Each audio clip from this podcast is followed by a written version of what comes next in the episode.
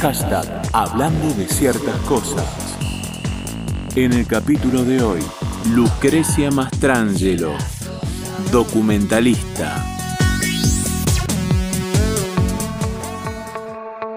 Y en este hashtag, hablando de ciertas eh, cosas, vamos a establecer una especie de, territorio de realización audiovisual, del documentalismo, vamos a consultar también eh, a propósito de, estos eh, términos y con cuál eh, se siente más cómoda Lucrecia Mastrangelo, realizadora audiovisual, documentalista, directora, productora de, mm, por ejemplo, El laberinto de las lunas, a propósito de lo que es un Estreno a nivel nacional reciente es una realización que ya lleva su tiempo, del universo, la maternidad y las infancias trans, de sexo, dignidad y, muerte, a propósito de lo que fue la, vida de Sandra Cabrera, referente sindical de Amar, la, asociación de, meretrices con otro nombre en ese momento y en ese tiempo, y también con realizaciones que van trabajando todas las distintas realidades eh, sociales de espacios, principalmente de Rosario, desde donde es oriunda y, trabaja mayoritariamente la, cuestión Lucrecia Mastrangelo, a quien damos la, la bienvenida. ¿Cómo estás, Lucrecia? Hola Hernán, ¿cómo estás? Buenas noches. Este, bien, muy bien, muy contenta de esta nota, de, que me den este espacio para charlar y contar un poco cómo es el cine que hago aquí desde la ciudad de Rosario. Gracias por la presentación. ¿Documentalista o realizadora audiovisual? Eh, creo que me defino más como documentalista porque mis antecedentes son puros documentales, pero ah, en algunas he trabajado una cosa de ficción, digamos, algunos segmentos de ficción, o sea, he dirigido actores, porque a veces me parece que la ficción le aporta esa cuota de realismo y de emoción al relato que puede decir una persona en un documental, ¿no? Una cosa es escuchar a una trabajadora sexual hablando a cámara y diciendo sí, pues yo tengo que llevar mi hija a la escuela y trabajo para darle de comer a mis hijos y otra cosa es verla eh, haciendo esa, esa, acción, ¿no? Llevando a la niña a la escuela y a la noche pintándose y saliendo a trabajar. Bueno, eso me parecía mucho más contundente a veces que el relato y por eso he mezclado un poquito los géneros.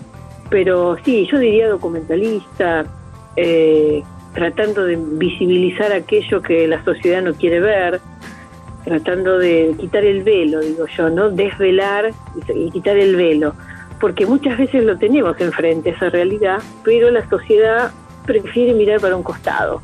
Es más fácil pensar que no hay pobres o que los pobres están lejos y que la gente que está presa en la, en la cárcel, no sé, no me importa, sé que están, pero no las veo. Eh, no sé, las compañeras travestis este, existen, pero bueno, mm, eh, mi vista no están, y lo que no está o lo que no se nombra eh, no existe. Entonces es un poco ponerle palabra y ponerle imagen a eso que, no se quiere ver. ¿Y cuándo decidiste vos ponerle imagen, palabra, transformarlo en, en testimonio? ¿Cuándo empezaste vos a, entender este, este concepto? Mira, yo este, durante muchos años ejercí, soy maestra jardinera, entonces mis primeros contactos con la pobreza fueron en aquellos jardines de la provincia de Santa Fe, en la ciudad de Rosario, donde empecé a trabajar y donde tuve más contacto y me empecé como a vincular así de un modo mm, político, te diría también, en esta docencia en las zonas marginales y, necesitaba como, como poder contar esto que estaba viendo. Y durante muchos años nada, me pasó por al lado y llegó un momento en que dije a ver si hay una escuela de cine acá en Rosario, una carrera, encontré que había, me puse a estudiar cine ya de grande y cuando voy a terminar la tesis de la escuela de cine tenía que presentar un trabajo y hago un documental sobre la pobreza eh, y conozco una mujer que vive en una villa, que actualmente somos muy amigas también, seguimos manteniendo el vínculo, y de esto te hablo año 97. Y entonces este, hicimos un documental que se llamó De carne y sueño, y con muy pocas pretensiones, muy poca plata, y ese documental salió ganador del eh, Festival Latinoamericano de Video, Mejor Documental. y ahí me empecé a dar cuenta cuántas cosas se pueden hacer, podía hacer yo con la cámara, eh, a cuántas personas podía movilizar y sensibilizar a través de la cámara y cuántas denuncias se podía hacer, porque si vos me preguntás, bueno, ¿qué género es el documental social? A mí no me interesa mucho el documental biográfico, eh, historia, no sé qué, sino me interesa este documental social, de denuncia social.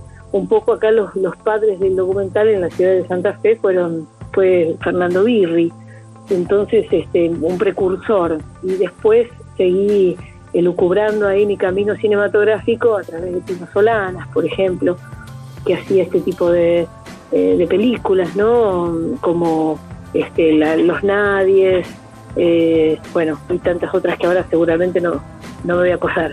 Pero mm, eh, en Memorias del Saqueo, ahí está. Eh, bueno, ese es el tipo de cine que elegí hacer y que me fui dando cuenta que iba por ahí, porque yo quería, quería hacer una militancia. Yo creo que el arte, eh, el arte está para incomodar, el arte está para sacarte de ese lugar de confort y mostrarte otra cosa, ¿no? decirte, no, mira, es por acá. y el arte cura, el arte restituye gran parte de la dignidad perdida por estos, por estos sujetos protagonistas. Eh, entonces era un poco devolver eh, un poco de dignidad a estas personas que estaban eh, tan vulneradas ¿no? en sus derechos. Entonces dije, bueno, lo mío es un cine militante. me parece que es por acá y a partir de ahí me largué con más confianza, digamos. nosotros detrás del muro tiene eh, varias entregas, es un trabajo audiovisual donde eh, afrontás principalmente basado en tres, eh, en tres biografías, en tres vidas, en tres testimonios, ¿no? lo, que es el intramuros en una cárcel femenina. ¿Cómo fue esa experiencia? Y, después te pido cómo, cómo haces para, para evitar y qué le dirías a alguien que quiere trabajar toda esta, esta temática em, de, caer en, la romantización de la, de, la situación. Claro. Sí, es un límite muy delgado que uno, este, porque cuando uno hace una película se enamora de sus protagonistas, ya sea ficción o, documental, uno hay una cuestión ahí de la dirección y de los protagonistas donde hay una, relación de amor, una relación de, de amorosidad. Entonces, este, hay un hilo muy delgado en que sea una versión endulcorada. Yo lo que siempre aconsejo, le he dicho a mis alumnos, porque trabajé también muchos años en la escuela de cine, ahora ya estoy jubilada, eh, lo que siempre le dije a mis alumnos es, el documental le tiene que servir al sujeto documentado, no a mí. Entonces, con esa premisa, eh, yo tengo que tratar de hacer el guion junto con ellos y decir, bueno, ¿qué hay que decir acá? ¿Qué tenemos que denunciar de la cárcel de mujeres? Entonces nunca me voy a ir por el lado edulcorado porque yo sé que los que con los que estoy hablando eh, son sujetos que me van a contar la, la, que están pasando. Entonces a eso no tiene nada de, de, suavizante, digamos. Eso por un lado. Este, y después lo que yo aporto es la, la cosa más eh, artística, ¿no? Buscar el encuadre, qué fondo voy a hacer, eh, bueno, qué sonido, cómo voy, voy, a montar esa escena, pero en realidad eh, es la cruda realidad. Muchas veces me pasa lo contrario, es decir, ¿cómo hago para que surja belleza en este eh, ambiente tan sórdido? En una cárcel de mujeres, por ejemplo, con niños de bebés o de un año, donde hay rejas, humedad, frío, no sé qué, y unas mamaderas y un andador, y, y esa sordidez que era la cárcel de mujeres aquí en Rosario. Digo, era pues ya la tiraron abajo. Pero, um, bueno, ¿cómo logro que el espectador tenga empatía con estas mujeres, no? Pues siempre mis sujetos protagonistas son medio resistidos visualmente, que vos no, estás acostumbrado a ver en la pantalla, ¿no? Es parte de nuestra identidad también. Eh, entonces digo, ¿cómo hago para que alguien pueda empatizar con una persona que está presa, que en general uno tiene cierta eh, cosa facha, ¿no? De decir, bueno, que, esté ahí, que se pudra ahí adentro. Entonces, este, eh, trato siempre de encontrar esa pincelada de belleza, todos la tienen, ¿no? Hasta el ser más eh, deleznable creo que uno puede encontrar ese lado humano, humano más que nada, ¿no? O sea, humanizar la mirada sería un poco, entrar a la cárcel de mujeres con una, con una mirada humana este, y mostrando lo que hay, digamos, esto es lo que hay y esto es lo que podría haber, porque, por ejemplo, en, la, en, esta serie que hicimos de cuatro capítulos, eh, en el último capítulo entra una banda de chicas a tocar a la cárcel y una de ellas, de las chicas detenidas, canta con la banda y entonces la maquillamos y ella está ahí feliz. Y yo digo, ese plano, cuando ella agarra el micrófono y canta, ese plano para mí vale más que toda, ya está pagada la película con ese plano, ¿no? Porque logramos hacer una restitución dentro de la cárcel con esa persona que se siente sujeto de un producto de, cultura, de arte, y hacerle remover al espectador alguna, algún que otro prejuicio, eh, viste, como para que salga del cine pensando. ¿Qué sensación tuviste mm, en esta cuestión ¿no? de realizadora, directora, productora, espectadora también? En este caso donde la locación es tan determinante, ¿no? Como la, cárcel eh, de mujeres, la, número 5 cuando fue eh, eh, demolida. Mira, la sensación fue al principio pensar, bueno, qué bueno, van a estar en un lugar mejor, este, y después con el tiempo darme cuenta, porque nunca mm. pierdo contacto con, con aquellas que fueron las protagonistas o las personas que me relacionaron con esa temática, y después darme cuenta que están peor, digamos, que al lugar donde fueron, por ejemplo, no tienen espacios comunes, que si bien inauguraron con mucha pompa política acá en la ciudad una cárcel nueva, primero están tan lejos que no llegan líneas de colectivo, con lo cual las visitas eh, son mucho peores que las que había acá, que estaba en un lugar bastante más eh, más céntrico, si vos queréis, y donde mucha gente sabía que ahí había una cárcel de mujeres, ¿no? y sin embargo estaba más, bastante más cerca pero ahí también hay una cuestión de género, ¿no? En la cárcel de mujeres. Vos pasás por la cárcel de hombres los días martes, que es los días de visita, que también quedan un lugar súper a mano de todo el mundo, y hay una cola de mujeres esperando para entrar con bolsos, con los, las criaturas y tal. Pasabas el día de visita en la cárcel de mujeres y no había nadie en la puerta porque es cierto que a ellas nadie las visita, porque la que queda garantizando la seguridad en la casa de, criando los pibes es otra mujer, será la abuela, será la hermana.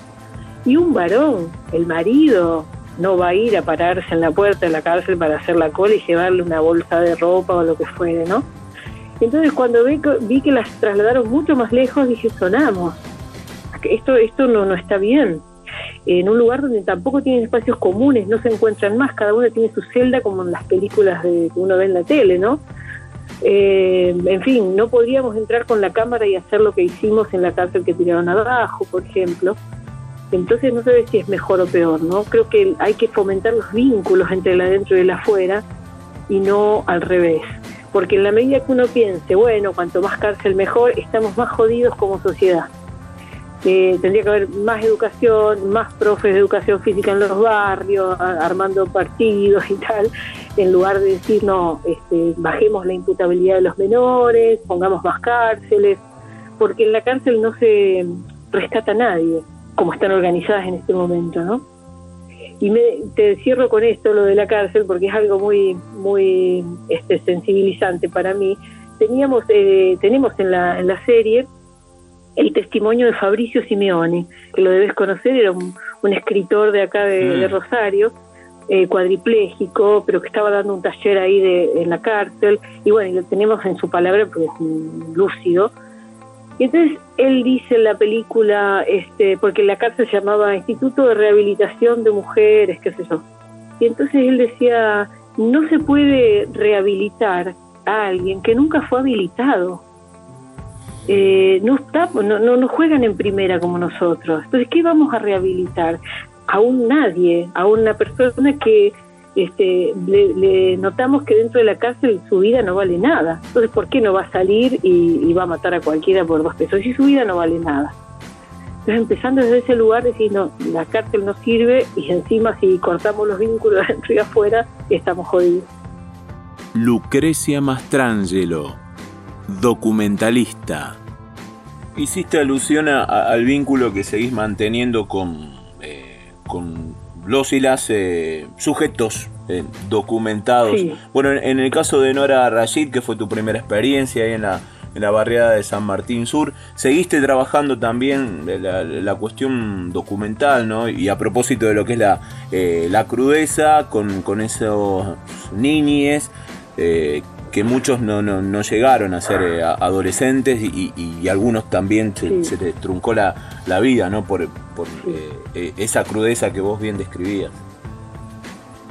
Sí, sí, es un encanto que te hayas acordado y la hayamos nombrado a Nora, porque bueno, es una hacedora de, cambios, de transformaciones y, lamentablemente el sistema, si te tengo que decir que cómo está hoy Nora Rachid después de 25, 25 de años, eh, el sistema la quebró totalmente, ya está enferma, está, digamos, tiene dos hijos que ha perdido, este, por una, por violencia familiar, una de sus hijas, y el varón por este por un ajuste de cuentas por estas cuestiones del menudeo, del narcomenudeo. Eh, o sea, a pesar de toda su lucha, creo que es tan fuerte lo que está pasando alrededor que una mujer o un centro comunitario este, no, no alcanzan ¿no? A, recuperar esas vidas y a poder ponerlas, como te decía antes, en, habilitarlas a vivir como nosotros, ¿no?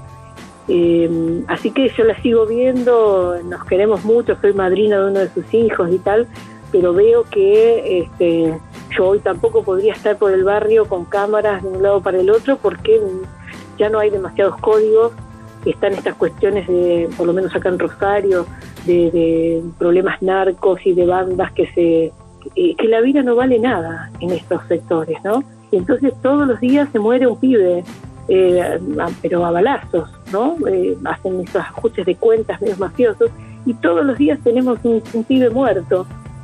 Entonces hay una gran violencia acá, en por lo menos en Rosario, y calculo que en el Gran Buenos Aires también. Eh, y bueno, sería más difícil, no digo que imposible, pero está la cosa un poco difícil, ¿no? Yo hice un, después un segundo documental sobre violencia familiar también con ella, este, hicimos después un micro documental, trabajé bastante con Nora y después empecé a ver estas otras problemáticas están en la web por quien las quiera ver, este, después lo podemos, lo puedes postear. Una se llama Detrás del Nosotros detrás del muro, son los cuatro capítulos que están subidos a la web y después está Sexo, Dignidad y Muerte, que también está subida a la web eh, para que la vean, pues dispara mucho al, debate, ¿no? Eh, la de Sexo, Dignidad y Muerte habla sobre Sandra Cabrera, que fue una trabajadora sexual asesinada acá en Rosario en el año 2004 y de la cual hasta el día de hoy no hay ningún imputado. El único imputado está sobreseído. O si vos queréis, nos ponemos a ver casi que hago un cine de género también, ¿no? Muchas mujeres este, en, la, historia del cine que hago. Pero bueno, algo por algo será. Eh, y en esta última del laberinto de las lunas, lo que me dice la gente que, la ha visto y ha visto mi obra anterior, eh, me dicen, esta es la más eh, esperanzadora. Esta es una película optimista, se te ve con una cosa más de amor y qué sé yo. Y creo que sí, que también los años me fueron este, bajando un poco esa vehemencia militante y denunciante. Y si bien está en la película algo de la denuncia de cómo vive el colectivo travesti trans en este momento, eh, está contada a partir de dos personajes, dos, dos eh, encantos de, travestis que atraviesan la maternidad y están puestos en un lugar común, no en el lugar del estereotipo ni del prejuicio. Entonces eso es lo que impacta, ¿no? De la película, eh, por lo que me dicen las críticas, digamos, y los espectadores que la han visto, porque ha, estado en el cine El Cairo, San Rosario, en el 2019, antes de la pandemia, y hemos acompañado la salida de la gente en el hall, en la puerta, y me gusta a mí escuchar esto que, que devuelve el público, ¿no? Y bueno, y me dicen esto, ¿no? La verdad que nunca hubiera imaginado, que yo no conocía, y no conocía porque no querías ver, pero tenemos una travesti en, cada manzana, debe haber, qué sé yo, en el barrio. Eh, y bueno, y las infancias trans, ¿no? A mí que, que soy maestra jardinera hace tantos años, fue una cosa que me realmente me, partió la cabeza, ¿no? Empezar a conocer, este, a escuchar un poco, a escuchar a la mamá de Luana, que es la primera niña en tener su DNI acorde a su percepción de género. Es la primera niña en el mundo este, que obtiene el DNI acorde a su percepción de género, digámoslo, en el gobierno de Cristina Kirchner en 2012. Eh, porque creo que este gobierno amplió muchos derechos. ¿Viste? No sé si es parte de la entrevista, pero lo voy a decir. Sí, sí, forma parte y es, es imprescindible. También creo que eh, es determinante de, épocas, no solamente las cuestiones políticas, eh, gubernamentales, que pasan por esta ampliación de derechos, sino también ¿no? por cierto eh, campo de fertilidad, quizás a lo mejor no con, el ideal o con el alcance que se pretendiera, ¿no? para generar estos testimonios desde la herramienta audiovisual. Sí, sí, sí, totalmente, totalmente. Creo que hay este, un avance eh, político en ese sentido, en ampliar derechos, eh, pero todavía nos falta avanzar mucho más a toda la sociedad, mucho más a la, al cuerpo docente, a los médicos, el, sistema de salud tiene que avanzar hacia una eh, política más diversa, más este, de, igualdad de derechos. De eso se trata, ¿no? De, no pensar ya en, una sociedad binaria. Tenemos que poder romper con el binarismo, con lo blanco-negro. Somos un abanico de colores. Este, no, y creo que los niños, las niñas son los que nos van a llevar al, mejor eh, pensamiento, ¿no? En ese sentido, porque son los menos eh, picoteados por los medios de comunicación, los medios hegemónicos de comunicación que te dicen este, que tenés que ser linda, delgada, este, rubia, no sé qué, eh, y te imponen modelos, modelos en los cuerpos, no estamos acostumbrados a ver en la pantalla este, a una travesti, como vemos ahora en Canal 7, una conductora. Eh, nos falta, nos falta mucho. En relación a, hacías referencia a otra de, de tus trabajos, Sexo, Dignidad y Muerte. En Sexo, Dignidad y, Muerte, bueno, es la, vida de Sandra Cabrera, que em, eh, eh, fue la, gran referente de, la Asociación de, Meretrices, de, de AMAR, mujeres meretrices. Y eh, cómo fue de alguna manera realizarlo eh, en ese momento con una perspectiva determinada, con un contexto y otro ahora, ¿no? Donde hay ciertas lecturas que, cuestionan desde el lado del abolicionismo, ¿no? Eh, ¿Cómo, cómo te, te, vas llevando, ¿no? Porque de alguna manera cómo abre y dispara distintos debates. Sí, sí, en aquel momento eh, yo me vinculé con el sindicato, digamos que es eh, eh Asociación de Mujeres Meretrices de la República Argentina, AMAR. Y entonces, desde ahí, ellas ya me enseñaban a, no decir prostitución, sino trabajo sexual. Entonces ya ahí empezás a ver que uno viene con un bagaje preconcepto y qué sé yo, que te tenés metido como cualquier otro eh, ser humano, ¿no? Entonces, este, ya aclarándome esto, ah, bueno, trabajo, y bueno, ¿y, por qué un trabajo, no? Y entonces la investigación misma, a mí cada película me va deconstruyendo, porque yo también soy de la vieja guardia, yo me tengo que deconstruir todo el tiempo, y no es fácil. Entonces, este, cada película mía me, deconstruye acerca de estas creencias y salgo renovada, digamos, salto, un salto cualitativo en, lo que pienso, en lo que siento siempre digo que soy como una privilegiada, porque si yo me puedo sentar en la cárcel de mujeres a charlar de, lo más bajo que te puedas imaginar y tener esa confianza con la persona que está hablando conmigo, ¿no? Si también puedo ir a una villa y sentarme a hablar lo que quiera, eh, estar con las mujeres trabajadoras sexuales que me cuenten cómo es trabajar una noche, digo, soy una privilegiada. Y, esto me lleva a poder después volcarlo en la película, para que la gente se informe y diga, bueno, a ver, ¿qué, ¿por qué le dicen trabajo sexual y por qué no? Y, entonces también salís pensando este, qué posición tomar, ¿no? Yo creo que se trata de eso, es decir, estamos abiertos a que pienses lo que quieras, pero mira, eh, yo te voy a mostrar que no, no es un trabajo, digamos, tampoco deleznable, porque ellas, muchas de ellas me han contado, y yo me encontré con un grupo de mujeres entre 40 y 50 años que se agarraban sus tacos a la noche para salir a trabajar, como el albañil que agarra la, la bolsa de herramientas, en la maleta de herramientas y se va a trabajar, con un horario, con no sé qué, o sea, una organización laboral, ¿viste? Eh, y entonces me encontré que eran la mayoría eran eh, eh, sostenes de hogar, este, y que tomaban este trabajo porque les se podían organizar con los horarios, porque ganaban lo que querían, este, y yo a muchas le pregunté, bueno, ¿y vos quisieras que tu hija, eh, cuando sea adolescente y tal, empiece a trabajar en esto? Y todos me contestaban lo mismo, mira, primero si, lo mejor es que estudie y después que elija, porque, ojo, tenemos la, el trabajo sexual VIP también, hay chicas de la universidad que, que se bancan la universidad con, con ese trabajo, entonces, bueno, eh, y abrís ahí el debate, ¿no? De mucho abolicionista que dice, este, no, eso no es un trabajo y tal. Pero creo que lo que molesta es que se, lo que dice siempre Georgina Orellano, que es la presidenta de AMAR, que es una divina, ella dice, lo que molesta es que nosotros trabajemos con nuestros genitales, pero uno se van a fijar en el que está en la mina de carbón, viste, y adentro ahí en no sé dónde, en San Antonio de los Cobres, y está sacando eh, y tiene sus pulmones hecho mierda, ¿no? No, no, miran a la empleada doméstica que tiene que limpiar el inodoro y tal pero no, eso no molesta, eso no es poner el cuerpo y maltratar el cuerpo y no tener derechos. Se fijan en nosotras porque eh, su, su, elemento de trabajo eh, son sus órganos sexuales. Lucrecia Mastrangelo, documentalista. Cuando definís un tema que va a ser parte de, un documental, ¿cómo, cómo lo vas em, eh, trabajando? ¿Cómo empieza el proceso en vos?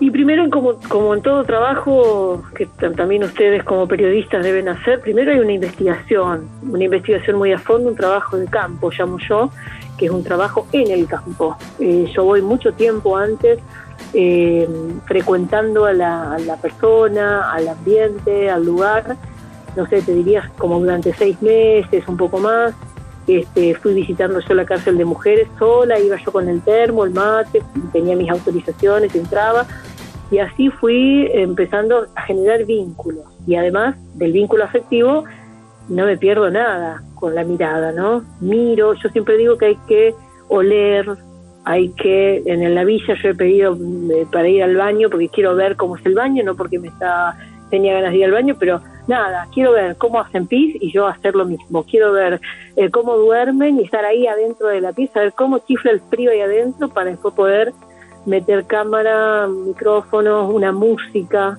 que me acompaña. Entonces este, hago toda esa cosa muy de observación eh, durante todo ese tiempo. Y después recién empiezo y ya le voy con, y ya a esa altura ya hicimos un vínculo. Entonces, cuando yo voy con el equipo técnico, que no somos menos de 10, 15 personas, este, yo ya estoy, ya tengo una complicidad con la persona. Entonces ya, ya somos recontra bien y hacemos, bueno, contame aquello, te acordás del otro día, no sé qué, y ya se pone, y ya les voy contando, mirá que voy a venir, van a poner cámaras, va a pasar esto, va a pasar lo otro, y la persona en general tiene siempre una buena recepción del equipo técnico. Y al equipo técnico también lo formo en ese sentido, de decir, nosotros vamos a filmar algo que va a ser improvisación, pero nosotros no podemos ser improvisados. Entonces, váyanse pertrechados ya saben algunos cómo trabajo yo, entonces por ahí algunos no dicen que hago demasiado películas muy militantes que los destrozo porque digo, quiero ahí sonido allá y el sonista estaba preparado para otra cosa, pero se largó a llorar un bebé ahí, y quiero que me, ese llanto del bebé lo quiero tener. Y así, ¿no? Eh, y voy con el director de arte también. Trabajo acá con un director que se llama Oscar Vega, y él me acompaña en, algunos momentos de la investigación para que también él vaya bichando todo lo que vemos. Porque ¿qué pasa? Cuando después de hacer la visita, generalmente yo cuando voy con la cámara, eh, se pusieron la mejor ropa, está todo más limpio, y yo no quiero ver eso. Yo quiero ver lo que vi cuando fui la primera vez. Entonces, eh, él va a mirar esas cosas como para después agregarlas en el cuadro. No sé, si había ropa colgada, este, vamos a poner la ropa colgada. Y ahí ya él pone los colores que le gustan y no sé qué. Eh, si había basura o gallinas caminando en el piso, ahí en su ranchito, bueno, le vamos a tirar pan para que vengan. No, no queremos todo tan limpio. Eh, en ese sentido es donde yo trabajo con un director de arte. No para, para sobrecargar y poner a mi antojo las cosas, sino para respetar la realidad que vi y que sé que después me la van a emprolijar un poco, ¿no? Este, entonces, bueno, después ya llega el momento del rodaje y después el, el montaje, ¿no? Que eso me lleva prácticamente otro año más, donde también voy cotejando el guion con las entrevistadas, o sea, muchas veces a las chicas del sindicato de Amar le he mostrado algunos cortes y bueno, mira, te mando esto, decime cómo lo ves. Y por ahí me dicen, y pero acá no queda claro que nosotras tenemos que decir, bueno, entonces modifico, porque tienen las voces tienen que ser las de ellas, tienen que ser narradas por sus propias vivencias, no por que yo corto y pego, porque entonces termino haciendo lo que hace la tele, ¿no? Este, y te saca de contexto, córtate y te da un sentido, devuelve un sentido que no es el que quisieron decir. Si tuvieras la posibilidad eh, imaginaria, viajando a través de la historia hacia atrás, eh, del universo, cámara al hombro, el equipo, totalmente eh, libre, ¿qué te gustaría registrar? ¿Cuál sería el documental? ¿Con quién o sobre qué? Eh, mira, muchas veces he pensado que mm, con qué... Eh, ahora voy a seguir con otro proyecto que tiene que ver también con el colectivo travesti, pero si me preguntas así como algo bastante más este onírico, con qué soñaría o cómo terminaría este un poco esta esta, esta carrera, eh, yo creo que tendría que conjugar mis dos profesiones y tendría que hacer algo respecto de los niños. Eh, no sé si un documental con niños, pero sí este, haciéndolos pensar y hablar, eh, filosofar con niños de distintas edades, ¿viste? Me gustaría mucho porque eso me, sitúa en un futuro en que qué va a pasar este, cuando estos pibes sean más grandes, ¿no? Como qué cabeza tienen ahora parece que se los ignora mucho. En la pandemia fueron gran, gran ignorados los niños en, lo que se podía hacer con ellos, ¿no? Este, en, cómo podían ellos ayudar a, la, a, jugar eh, de un modo que, que, no sea el que les tocó, ¿no? Que quedarse adentro y tal. Eh, se decía por ahí, Tonucci, que es un pedagogo italiano, decía la otra vez respecto de la pandemia, hubiéramos, nos hubiéramos organizado y entonces salían a jugar en la vereda con un padre que cuidara cada esquina y entonces eran como una gran burbuja esa vereda y tal y tal. Y bueno, hubieran pasado por lo menos los momentos de peor confinamiento eh, jugando con otros, ¿no? Con, esos cuidados y tal. O sea, un mundo eh, pensado desde la infancia me parece que es un mundo nuevo, diferente. Me gustaría eh, hacer algo de eso, ¿no? Y ya combinar un poco mis, mis dos grandes pasiones. ¿Y adelantaste algo? ¿Qué, qué proyectos hay en agenda? Tengo, estoy presentando en el Inca porque bueno, sabrás que hacer cine depende del Instituto de Cine para los que tenemos que buscar financiación, es una cosa muy cara, eh, no hay presupuesto y menos en estas épocas, y si sos del interior más aún, porque Dios atiende en Buenos Aires. Y entonces, bueno, estamos mm, armando un proyecto que mandamos al Inca para, para buscar subsidio, que se va, tiene un título provisorio que es Amor Travesti, y va a, trabajar sobre dos puntas, es una historia de una eh, niña que está en su transformación, niña, digo, tiene 15 años, y está atravesando su transformación este, hacia una mujer eh, nacida varón, y está atravesando esa transformación, pero eh, con una posibilidad diferente a las que lo atravesaron en otras épocas, ¿no? Entonces ella milita en su secundaria, ya empezó a tomar hormonas, la familia la apoya, este, tiene, viste, una cosa eh, muy linda. Eh, y un poco la otra punta es una travesti de 55 años que vive en un lugar muy pobre y que, bueno, tuvo hijos, o se, casó siendo hombre, tuvo sus cinco hijos, después se trasvistió y ahora es este, una abuela, digamos, eh, pero contando muchas penurias, ha tenido que ejercer el trabajo sexual, la han llevado presa, ahora mismo no tienen una jubilación, es un colectivo que tiene una sobrevida de 30, 40 años. Por eso es la urgencia de, trabajar estas temáticas, ¿no? Eh, entonces, bueno, contar un poco las dos puntas de un mismo lazo, que este, gracias a estas brujas eh, viejas, eh, hoy las, las niñas o las adolescentes tienen una, una cosa bastante más allanada, ¿no? Gracias por tu tiempo, Lucrecia. No, gracias a vos, Hernán. No sé si fui muy larga, pero se puede cortar. Todo se edita y se corta. Lucrecia Mastrangelo, documentalista.